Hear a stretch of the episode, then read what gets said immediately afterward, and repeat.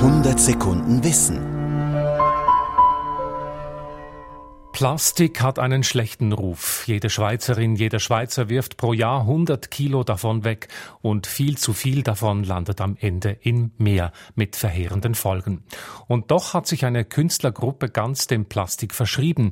Ihre Kunst nennt sie Cracking Art.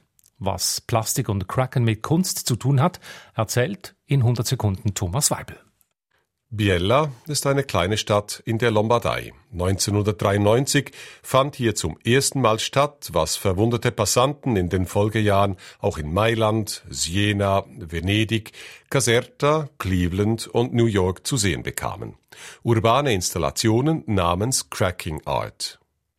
Cracking Art, das sind knallbunte Riesentiere aus Plastik. Auf öffentlichen Plätzen stehend, entlang von Shopping- und Flaniermeilen, selbst über Straßenzügen schwebend, nachts gar von innen beleuchtet.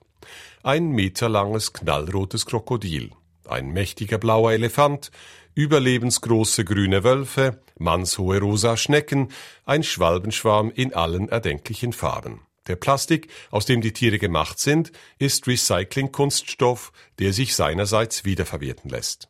Dahinter steckt eine sechsköpfige italienisch-belgische Künstlergruppe. Cracking Art nennt sie ihre Installationen in Anspielung an das englische to crack, zerbrechen oder sprengen.